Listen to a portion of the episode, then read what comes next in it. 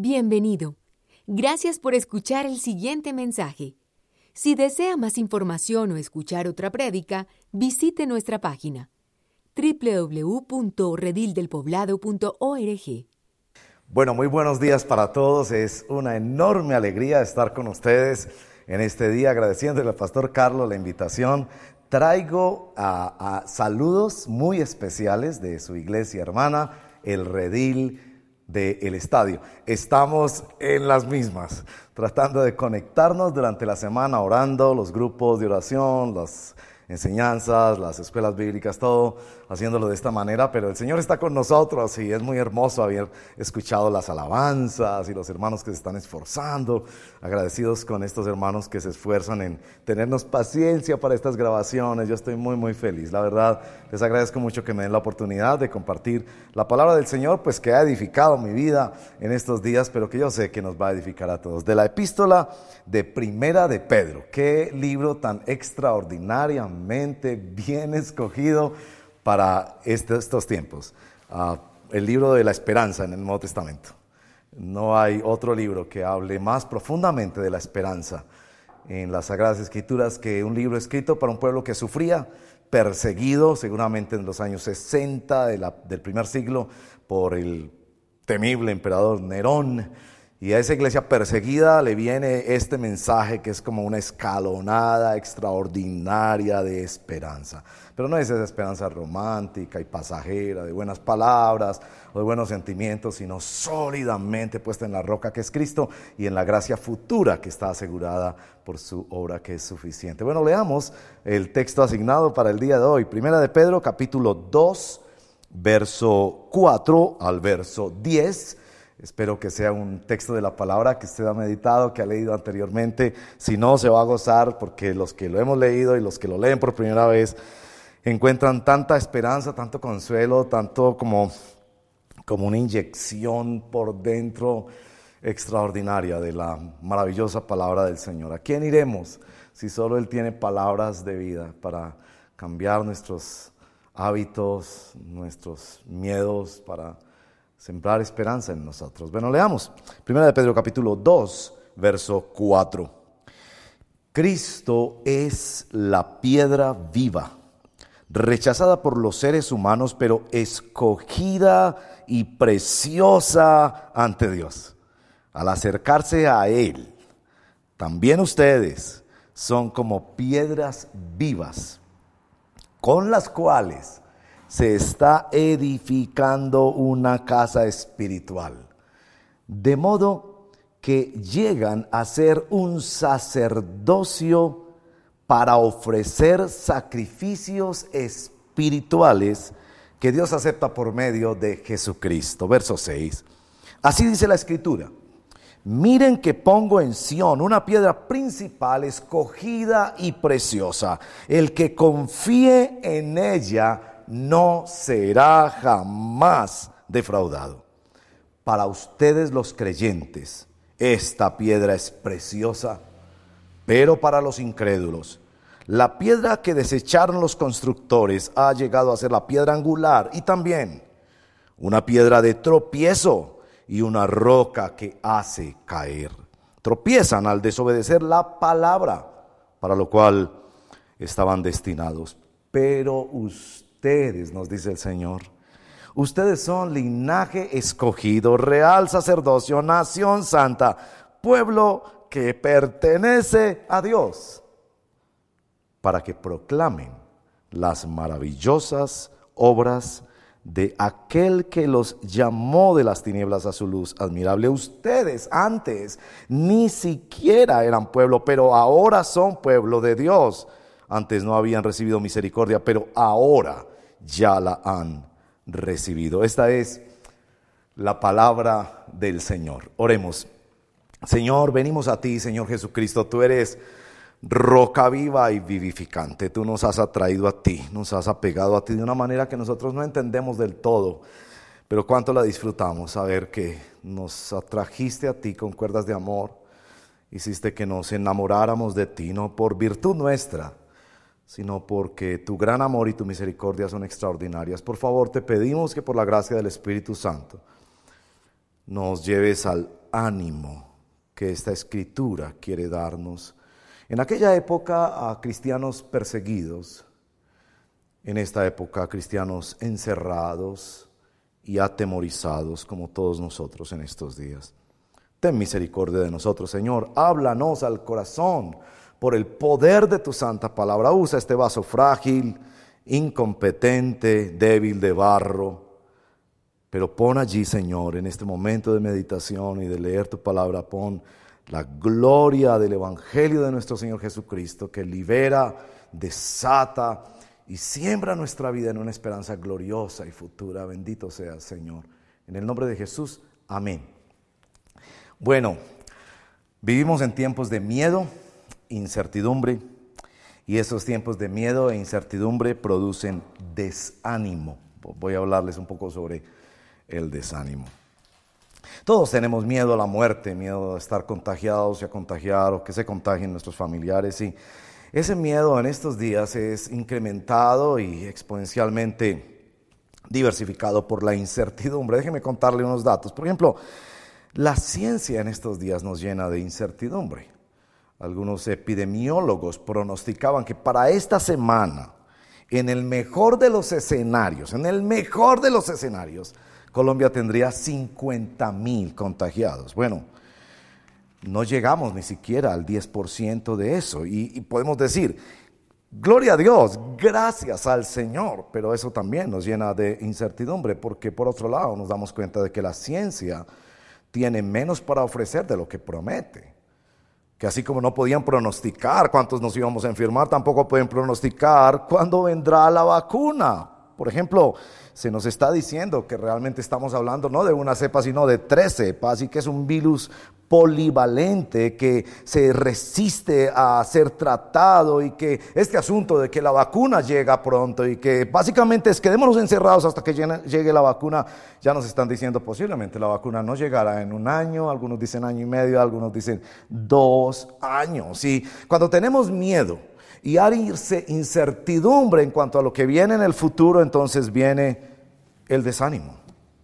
El desánimo porque no sabemos esto para dónde va, qué está pasando, qué va a pasar. Y lo que en principio pensamos que esta cuarentena era un paréntesis, algo así como unas vacaciones en las que nos íbamos a cuidar, íbamos a hacer ejercicio, por fin íbamos a leer y a compartir en familia. Y ese paréntesis realmente se está convirtiendo en un punto aparte para escribir otro párrafo, otro capítulo, quizás otro libro en nuestra vida. Sí, estamos profundamente desanimados al ver que este enemigo invisible nos tiene acorralados y no nos damos cuenta ni siquiera cuándo nos ataca y nos vence. Ahora, nuestro texto de la palabra de Dios no parece ver la realidad así. Este texto parece muy animado. Al principio del texto nos dice, acérquense, que se está edificando una casa y acérquense a una piedra viva que los vuelve a ustedes piedras vivas para hacer un edificio en el que se hacen sacrificios espirituales y se proclaman las maravillosas obras de Dios. Es un texto que parece muy animado. Bueno, el libro de Pedro es muy animado sobre la esperanza. Por ejemplo, en el capítulo 1 hemos leído ya en el verso 3 que esta es una esperanza viva. En el verso 13 que esta esperanza está completamente basada en la gracia de Dios, no en nuestros recursos o en nuestros méritos. En el verso 20 21 que esta fe y esta esperanza están precisamente puestas en Dios. Y de hecho en el capítulo 3, versos 15 y 16 nos dicen que debemos estar preparados para presentar razón ante quien nos demande sobre la esperanza que nosotros tenemos. Entonces, nosotros no solo hacemos parte de una población que tiene miedo, incertidumbre y está desanimada, sino que somos esa población que debemos presentar una respuesta sobre nuestra esperanza. Pero aquí uno dice, bueno, ¿cómo? ¿Cómo funciona esta esperanza? ¿Cómo se levanta el ánimo? El texto nos describe como adobes. No sé cómo se siente usted con esa descripción, pero bueno, piedras que están siendo parte de un edificio. No somos nosotros los que estamos construyendo, es Dios el que está construyendo. Y note esto, si en un tiempo donde hay bombardeos y plagas, persecución, en el caso de los eh, primeros lectores de Primera de Pedro, en el caso de nosotros, miedo, incertidumbre, desánimo. Si en ese tiempo se nos dice que vamos a empezar una construcción, ¿cómo se siente el adobe? Que no sabe qué es lo que está pasando, no sabe dónde lo están poniendo y solo escucha los bombardeos, las plagas, el temor, los problemas, pero a él se le pide que confíe que están pasando por una construcción y que el ánimo se debe levantar, no por lo que hace el adobe, sino por lo que hace el constructor. El ánimo de este texto viene por la perspectiva que Dios nos propone en él. Es un ánimo que viene, capte bien esta frase por favor, de discernimiento con propósito. Esa frase es quizás el título, si quieren, de esta reflexión, para que lo recuerden, discernimiento con propósito. Pedro nos habla en esta porción directamente en nombre de Dios usando absolutos. Es decir, nos está compartiendo la perspectiva de Dios sobre lo que está pasando dos elementos esenciales que vamos a ver en nuestra reflexión son los, los contrastes que hay en esta porción de la escritura y esos contrastes se notan especialmente con la palabra pero. No sé si usted los notó. Yo voy a volver a leer el texto, me parece tan maravilloso leer juntos la escritura. Y usted va a notar cinco peros. Y a notar que esos peros, esas diferenciaciones son las que construyen el discernimiento. Voy a hablarles sobre ese discernimiento que lleva a propósito. Y los propósitos que Dios pone aquí para su pueblo están marcados por dos palabras, que son palabras indicadoras de propósito, que son dos palabras, dos preposiciones, dos para. Claro, hay varios para en el texto, pero voy a mencionar especialmente dos de ellos. Ahora, permítame leer nuevamente el texto. A mí me encanta leer las escrituras con los hermanos, creo que la misma lectura ya es una interpretación. Me acompañaría a leerlo de nuevo. Usted está ahí en casa, entonces puede abrir su Biblia o leerlo en la pantalla, subrayar, tomar nota. Yo voy a leer en la nueva versión internacional como leí al principio, pero déjeme leer de nuevo el texto junto con usted. Note, por favor, cinco peros y dos paras, que si pudiéramos ponerle un nombre simpático, si el pastor Carlos me permitiera ponerle un nombre chistoso a la predicación, sería cinco peros y dos paras. Claro que eso no, eso no diría mucho, pero realmente lo que estamos hablando es del discernimiento de Dios que nos lleva a tener propósito, aún en medio de circunstancias tan inciertas como las que estamos viviendo en este momento. Bueno, volvamos a leer el texto. Primera de Pedro 2, verso 4. Cristo es la piedra viva, rechazada por los seres humanos, ahí va el primero, pero escogida y preciosa ante Dios al acercarse a Él. También ustedes son piedras vivas con las cuales se está edificando una casa espiritual. De este modo llegan a ser un sacerdocio santo para ofrecer sacrificios espirituales de Dios aceptables por medio de Jesucristo. Y cita profeta Isaías capítulo 28. Así dice la escritura, miren que pongo en Sión una piedra principal, escogida y preciosa. El que confíe en ella no será jamás defraudado. Eso me llegó tanto esta mañana cuando lo volví a leer. Una promesa del Señor. Verso 7. Para ustedes los creyentes, no voy a considerar ese para, esta, piedra es preciosa, ahí viene el segundo pero, pero para los incrédulos la piedra que desecharon los constructores ha llegado a ser una piedra angular y también una piedra de tropiezo y una roca que hace caer. Tropiezan al desobedecer la palabra para lo cual estaban destinados.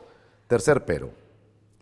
Pero ustedes son linaje escogido, real sacerdocio, nación santa, pueblo que pertenece a Dios y viene el segundo para para que proclamen las obras maravillosas de aquel que los llamó de las tinieblas a su luz admirable. Ustedes antes ni siquiera eran pueblo, pero, cuarto pero, ahora son pueblo de Dios. Antes no habían recibido misericordia, pero ahora ya la han recibido. Entonces, primero vamos a hablar del discernimiento. Esos son los, cinco pero. Salomón, en Primera de Reyes capítulo 3, pidió discernimiento. Es muy importante eso. Salomón no pidió sabiduría. es, eh, yo sé, eh, a veces necesitamos releer la Biblia para entenderla un poco mejor. Eh, Salomón pidió entendimiento para poder discernir. La palabra discernimiento es una palabra muy importante. Es muy importante, por ejemplo, en el libro de Proverbios. Porque nos habla de la sabiduría que no es almacenar conocimiento, no es saber las estadísticas de cuándo van, cuántos van a estar enfermos o qué va a pasar, etc. Es, es sabiduría con contenido moral, sabiduría para tomar decisiones, sabiduría especialmente en momentos apretados, urgentes, como el que el mismo Salomón vivió, cuando las dos prostitutas llegaron a decirle que las dos eran la mamá del niño y yo qué hago aquí. Voy a terminar cometiendo una grandísima injusticia. Él había pedido al Señor discernimiento. Y los escritores bíblicos ponen esto como una intervención especial del Señor para hacer diferenciación. Ahora aquí hay cinco diferenciaciones. La primera está en el verso 4 y parte en el verso 6. Nos dice que la primera diferenciación que nosotros tenemos que hacer para discernir ¿Dónde estamos en esta situación? ¿Y qué debemos pensar en esta situación? Es lo que nosotros éramos antes frente a Dios. Verso 4. Cristo es la piedra viva, rechazada por los seres humanos, pero escogida y preciosa ante Dios. Noten cómo el texto está haciendo un contraste entre toda la humanidad y Dios. Toda la humanidad estaba equivocada, Dios no. Dios señaló a Cristo como su piedra escogida y preciosa, y toda la humanidad lo rechazó. Es decir, está diciendo que en principio lo que tenemos que tener, entender del Evangelio es que estamos en el lado equivocado de la historia. A propósito de esa frase que todo el mundo eh, se la adjudica, ¿no? Nosotros sí estamos en el lado correcto de la historia. Bueno, San Pedro nos dice, inspirado por el Espíritu Santo, que todos nacemos en el lado equivocado de la historia todos rechazamos al Señor Jesucristo. Dos cosas que rechazamos del Señor Jesucristo rápidamente porque me encantaría explorarlo mucho más porque es fascinante este tema. En primer lugar, rechazamos a la persona del Señor Jesucristo. Y usted va a decir, no, yo no rechacé al Señor Jesucristo. Piénselo y verá. Nos gustan algunas cosas de Jesús, sus milagros, algunas de sus enseñanzas, pero cuando llegamos, por ejemplo, al Evangelio de Juan, y nos dice que Él es el verbo, que ese hombre que se encarnó era el creador de todo, de la eternidad a la eternidad Dios, que es el único camino, que nadie va al Padre sino por Él, que, que Él es uno con el Dios todopoderoso, creador del cielo y de la tierra, que se va a preparar un lugar para nosotros, que la luz vino al mundo y los hombres rechazaron la luz y amaron las tinieblas, que realmente el pecado mayor de la humanidad no son las inmoralidades, sino no creer y rechazar al Señor Jesucristo. Mi amigo, usted tiene que entender eso. La segunda cosa que rechazamos del Señor Jesucristo es al Señor Jesucristo como la estrategia de Dios. Nosotros somos de una raza, de una sola raza, porque en el mundo hay solo una raza, la raza humana que preferimos buscar caminos de trueque con Dios, eso se llama religión. ¿Qué podemos hacer para negociar con Dios? Porque nos sentimos orgullosos, sentimos que podemos hacer algo. No queremos, declarar, no queremos declararnos en bancarrota espiritual y moral ante Dios. Nosotros podemos hacer algo, pero aquí el texto está diciendo, toda la humanidad rechazó a Cristo. Solo Dios consideró que esa era la roca preciosa y escogida a través de la cual haría su plan de salvación. Yo les profundizo un poquito más en esto porque me parece que debemos derrotar en nuestra mente personalmente esa idea extraña al Evangelio de que yo toda la vida había creído en Dios. Es que yo desde chiquito he tenido a Cristo en mi corazón. Hay una hay una idea de pensamiento que ha caminado en varios momentos en la literatura universal. Quizás el que más, el más famoso escritor que la desarrolla es José Saramago, el premio Nobel portugués, en su ensayo sobre la ceguera. Y es esa idea de que en tierra de, en tierra de, de ciegos el tuerto es rey. Y varios escritores han desarrollado novelas y cuentos para, para mostrar que eso no es así. En tierra de ciegos al tuerto lo asesinan. Imagínense, si todos fuéramos ciegos y llega alguien y nos dice, por favor, ustedes no están yendo por el camino que deben ir, pero nosotros no vemos el camino. O ustedes están, no están recibiendo el aire necesario para refrescar este lugar, o, o los colores que tienen no son los colores adecuados, nosotros finalmente rechazaríamos a esa persona porque es totalmente diferente a nosotros. Y eso fue lo que la humanidad hizo con Jesucristo. Él es la piedra señalada por Dios, escogida y preciosa, pero la humanidad le rechazó. Y si usted no parte de allí, nunca va a entender el Evangelio. Por favor, derrote esa idea de que usted desde chiquito fue acólito y le gustaban las cosas de Dios. Quizás tenía cierta inclinación por lo religioso. Pero los seres humanos nacemos en franca rebeldía contra Dios, queriendo nosotros ser Dios y usar a Dios para nuestro bien. Esa es la primera diferenciación que nuestro texto quiere hacer para ayudarnos a tener discernimiento en un momento en que la incertidumbre nos puede y no sabemos qué hacer y el desánimo está cobrando sus dividendos en nuestra vida. La segunda diferenciación está en el verso 7 y 8 y nos hace una diferenciación entre aquellos que creemos y quienes no creen. La única diferencia que hay aquí entre unos seres humanos y otros es verso 7, están los creyentes y los incrédulos. No hay otra diferenciación. No están que los que cantan bonito y van a cierto grupo, los que tienen mucho conocimiento bíblico, no los que creen y los que no creen. Nos está separando a los que creemos en Cristo, nos está separando del mundo. Nosotros somos los que creemos y precisamente las personas que recibieron esta epístola estaban sufriendo por eso, estaban sufriendo porque ellos sí creían. Sí creían que Dios tenía un propósito en medio de todo aquello, aunque se venía el mundo en contra de ellos, ellos sabían y creían que Dios era soberano, tenía un plan de redención en la historia y tenía esperanza para ellos. De hecho, ellos creían con San Pablo en Filipenses capítulo 1, que si ellos se morían, era lo mejor que les podía pasar. Una diferenciación, no solo de nuestro origen, sino también de que el mundo realmente se divide en dos tipos de personas. Quienes creen en el Señor Jesucristo como la alternativa de salvación y de vida eterna y quienes no creen. La única opción que tenemos es la fe. ¿Saben que la fe no es otra cosa que la afirmación de la impotencia? Si yo creo es porque no tengo nada más que hacer. No puedo nada más sino creer. Creer en la información que me haya llegado de Dios, en la revelación de Dios, que es Dios quien me está hablando, y a él rindo mi corazón y a él entrego mi vida. La tercera diferenciación en el verso número 9 es una diferenciación que le interesaba mucho a Pedro. Aquí claramente se nota una evocación de Éxodo capítulo 19 y Pedro está mostrando que hay una diferencia entre estos creyentes que tienen esperanza y el pueblo judío. Éxodo 19 describe después de la liberación de Éxodo cómo Dios amó esa nación y la escogió temporalmente para ser instrumento de revelación para toda la humanidad. Y Pedro evidentemente está creando en este texto del verso 9 una distancia entre Israel y la iglesia. Ahora el pueblo de Dios el sacerdocio santo, el linaje escogido, no es una nación geopolítica como lo fuera Israel, sino un grupo de hombres y mujeres, entre otras cosas, en ese momento, como nos dice el capítulo primero, disperso por todos lados del mundo, pero que confiesan a Jesucristo como la roca, la piedra central y angular de sus vidas. La cuarta distinción, también en el verso 9, Ahora somos lo que no éramos, una distinción de nosotros con nosotros mismos.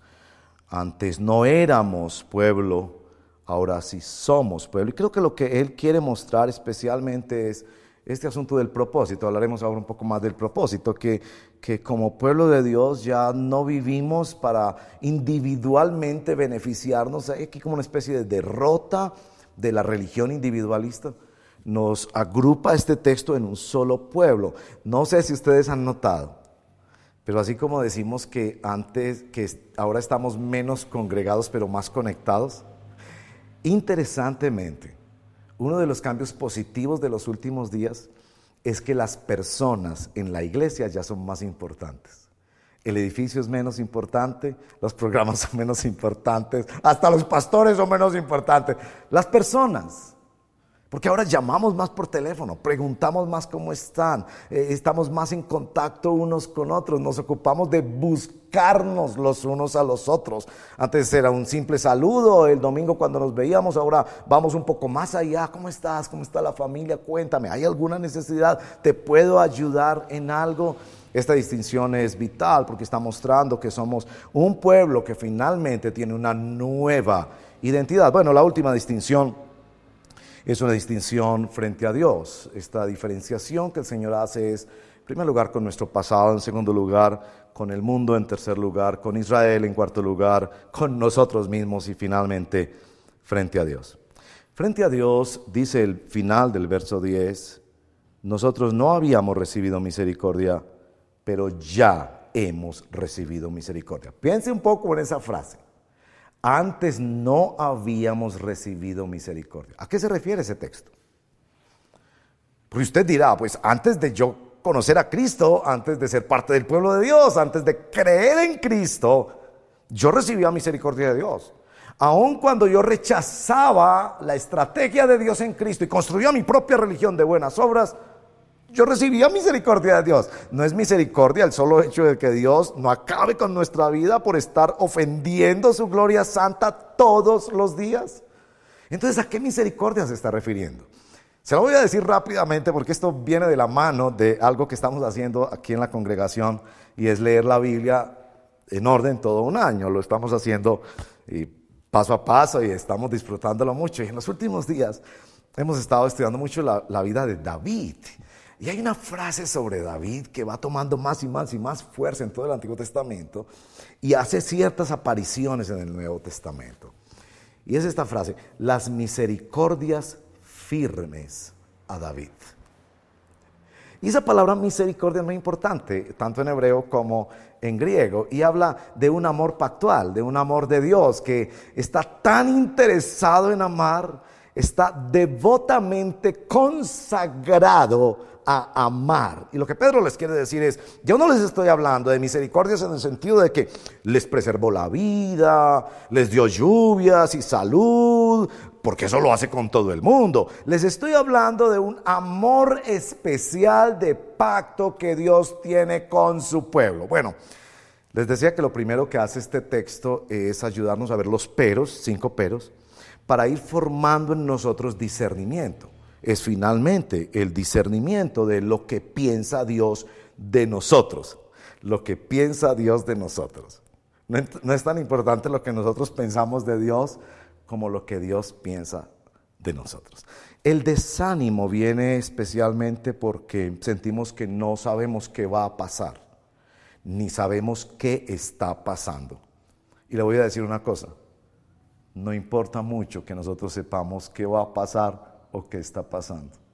Lo que importa es que sepamos lo que Dios quiere hacer con nosotros. El carácter y el conocimiento de Dios es más importante que cualquier cosa.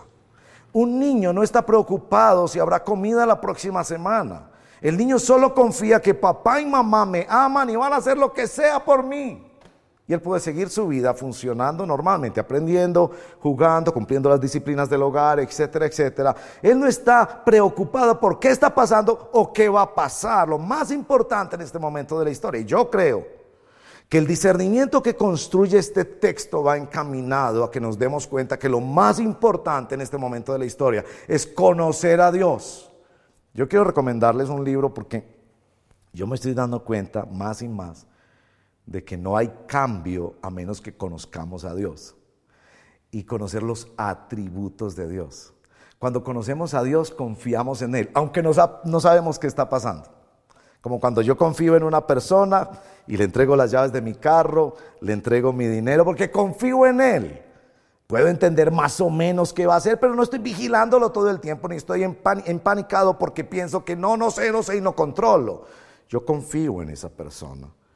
Quiero recomendarles especialmente el texto de J. E. Packer, Conociendo a Dios. Es un libro que yo leo por cada cuatro o cinco años y vuelvo y lo leo. Me encanta. Literatura como eso de A.W.S. Pink, que eh, habla de los atributos de Dios precisamente. Conocer al Señor. Y creo que este texto lo que está haciendo es diciéndonos, ¿saben que Ustedes están perseguidos.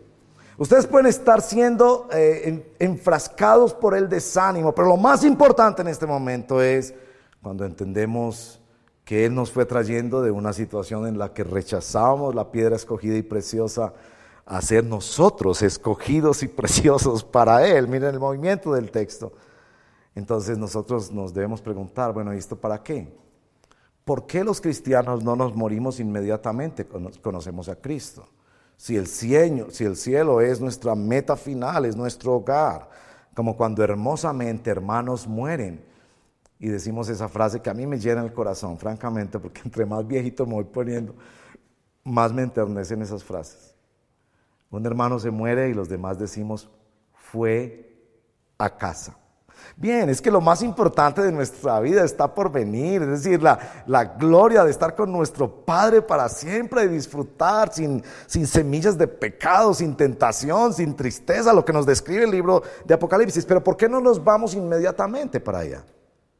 Y la razón es porque Dios tiene un propósito con nosotros. En nuestro texto aparecen dos para, dos propósitos. El primero está en el verso 5, el segundo está en el verso 9.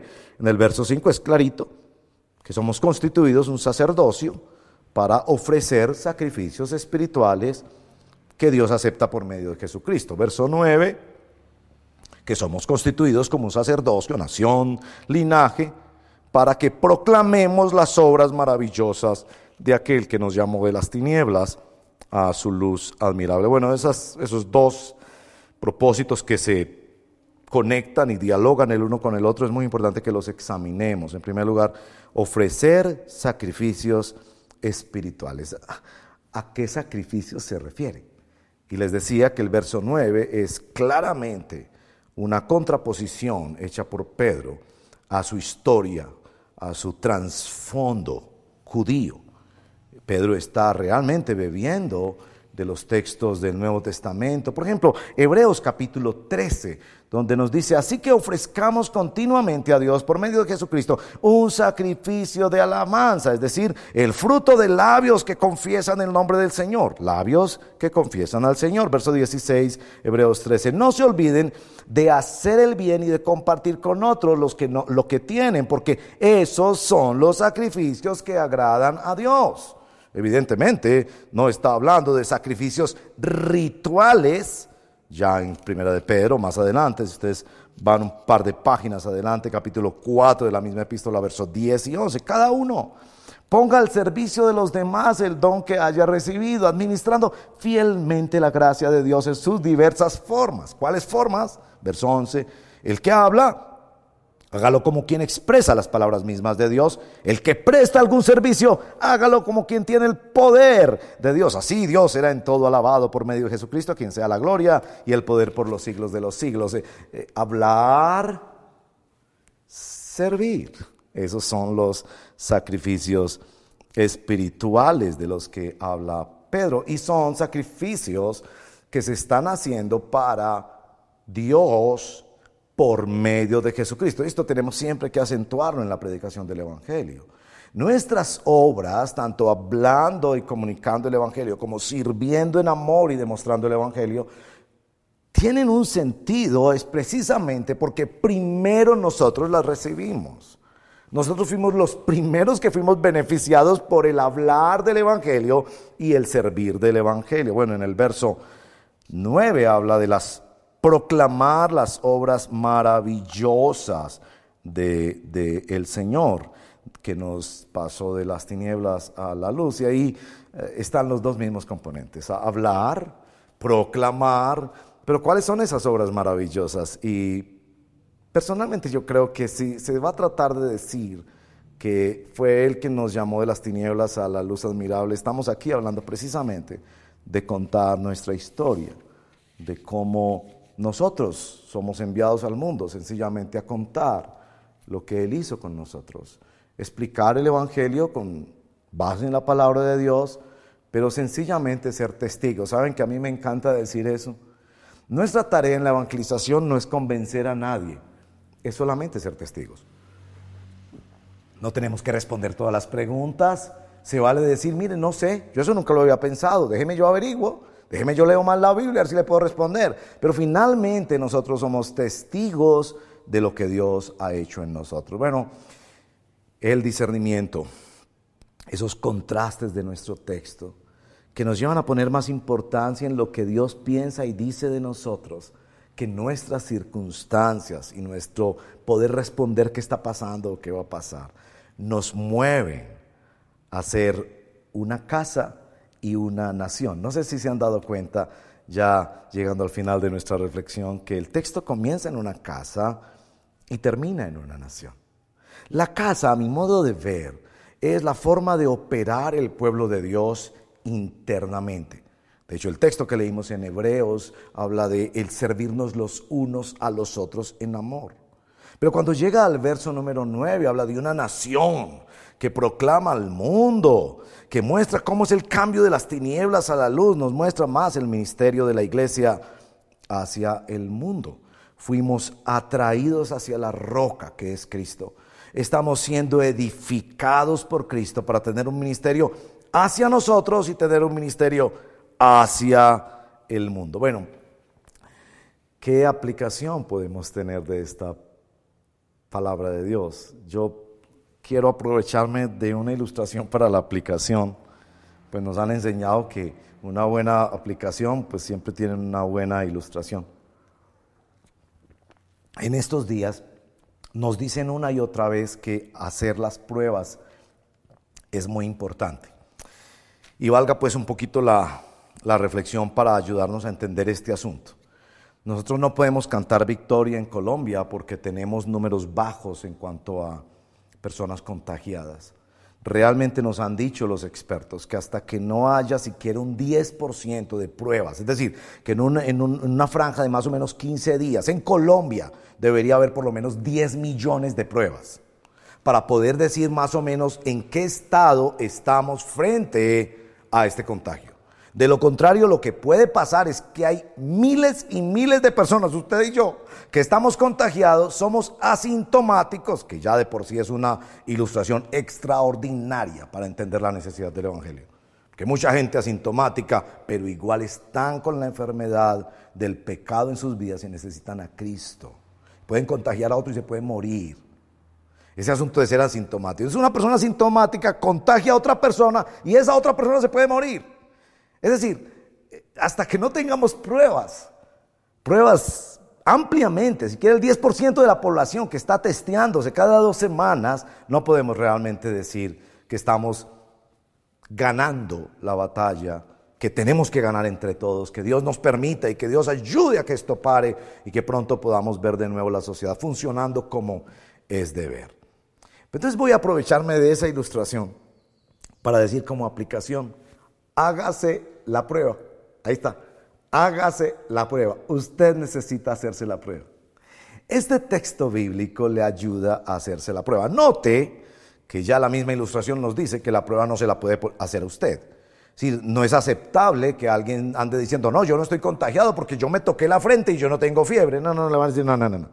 Se necesita que sea alguien afuera de usted un laboratorio debidamente certificado, me dicen que en Antioquia ya hay 15 hospitales o instituciones certificadas, gracias al Señor, y tienen que ser ellos los que te digan si tú estás contagiado o no. Este texto te lo va a decir. ¿Cómo funciona esta prueba? El texto claramente está diciendo que la prueba funciona depende de qué tanto te acercas a Jesucristo. La pregunta no es moralidad, que también te, portas. La pregunta no es religión, ni quién es tu papá, ni cuánto tiempo vienes en la iglesia. La pregunta es, ¿quién es Jesucristo para ti? Esa piedra te está atrayendo. Esa piedra está siendo determinante en tu vida.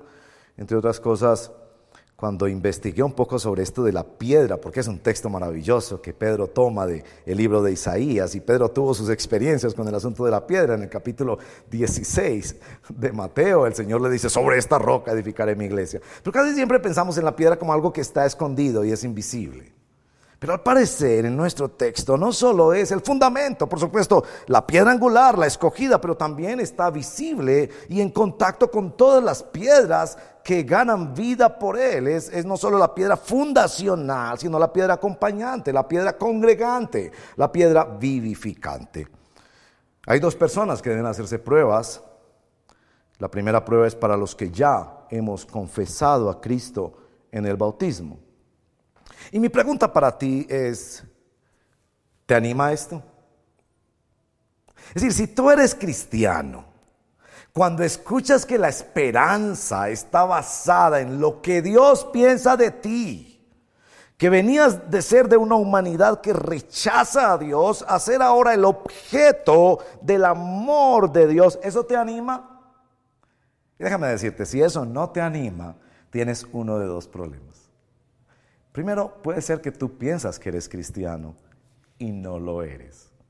Eres evangélico, vas a una iglesia, eres buena gente, sabes de la Biblia, pides milagros, necesitas a Dios, pero no eres nacido de nuevo.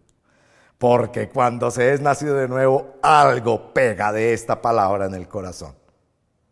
O puede ser que eres un cristiano que está tan sumido en su egocentrismo, en complacerse a sí mismo, que se ve a sí mismo como la piedra angular, que se ve a sí mismo como la cosa más importante, y algo se tiene que quebrar en este momento y en estos días en tu vida. Y, y el único llamado para quien se hace esa prueba es, ven a Cristo Jesús. Ven a Cristo Jesús en arrepentimiento y fe. Pídele perdón por tu pecado. Ven para adorarlo y glorificarlo por quién es Él. Porque depende de quién es Él que hoy en día podemos tener esperanza en medio de este desánimo y esta incertidumbre que es real porque no sabemos qué va a pasar el día de mañana. Ven a Jesucristo, quien controla no solo este momento y la historia y la humanidad y el universo, sino tu eternidad. Pero también esta prueba es para quienes no creen todavía en Jesucristo. Y yo aprecio mucho a las personas que leen estos textos, escuchan la predicación del Evangelio, y dicen la verdad, mire, yo no lo veo así, yo, yo creo que yo me voy a morir y, y aquí se acabó todo, o yo creo que sencillamente todos los caminos, qué sé yo, cualquier explicación. Yo quiero invitarte a hacerte estas preguntas. ¿No te das cuenta? ¿No te das cuenta que esta roca te atrae?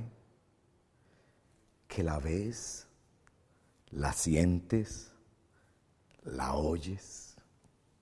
¿No te das cuenta de que la persona más extraordinaria que ha conocido la historia humana el más bueno, el más santo, el más limpio, el más útil, el más feliz. Es alguien que no se te puede salir a ti de la mente. ¿No te das cuenta que el ánimo para tu vida tiene que venir de afuera? Porque tus fuentes interiores de ánimo se agotan y se acaban. ¿No te das cuenta que el Señor Jesucristo te está llamando? a que vengas a Él. La estrategia que Dios escogió, preciosa, para, traer salvación a su pueblo y para usar un pueblo para bendecir a la humanidad en la historia. Y el Señor Jesucristo te invita a ti a que le rindas su vida, tu vida a Él. Ven a Él. Bueno, y te invito, por supuesto, a que cerremos nuestros ojos y oremos al Señor y le pidamos que por su gracia nos permita que esta palabra tenga todo el eco necesario conforme a su voluntad para que crezcamos como hijos de Dios, para que vengamos a ser hijos de Dios. Cierra tus ojos y oremos. Señor, gracias te damos por este precioso tiempo de examinar este texto de 1 de Pedro capítulo 2 verso 4 al 10 Gracias por el discernimiento que trae propósito a nuestra vida. Hay cosas que tú quieres sacudir en nuestra mente y en nuestro corazón. Este tiempo de cuarentena no es tiempo de quietud, es tiempo de intensa conmoción interior. Yo te pido, Espíritu Santo, que hagas esta obra en todos nosotros. A quienes ya te conocemos y te hemos confesado en el bautismo, Señor, que tú nos sacudas y que salgamos de esta época más consagrados, más convencidos, más animados, más fieles, pero sobre todo más conocedores de ti, Señor. Porque que la confianza que derrota el desánimo es la confianza de conocer al que viva y reina por los siglos de los siglos. Te pedimos, Padre, también que acompañes a todos los buscadores que gentilmente nos acompañan, nos escuchan, nos tienen paciencia en nuestra forma muchas veces incapaz y siempre limitada de compartir estas verdades de la fe. Yo te pido que les des esta gracia maravillosa, que Espíritu Santo convenzas de pecado, justicia y juicio y que los traigas a Jesús de Nazaret, la roca viva, escogida y preciosa, que es la piedra angular, que es nuestro amado Señor y Salvador. Te amamos, te glorificamos, queremos en estos días adorarte y vivir para ti. En el nombre de nuestro Señor Jesucristo. Amén y amén. Esperamos que este mensaje haya sido de edificación para su vida. Si desea más información sobre nuestra comunidad, visítenos en nuestra página www.redildelpoblado.org.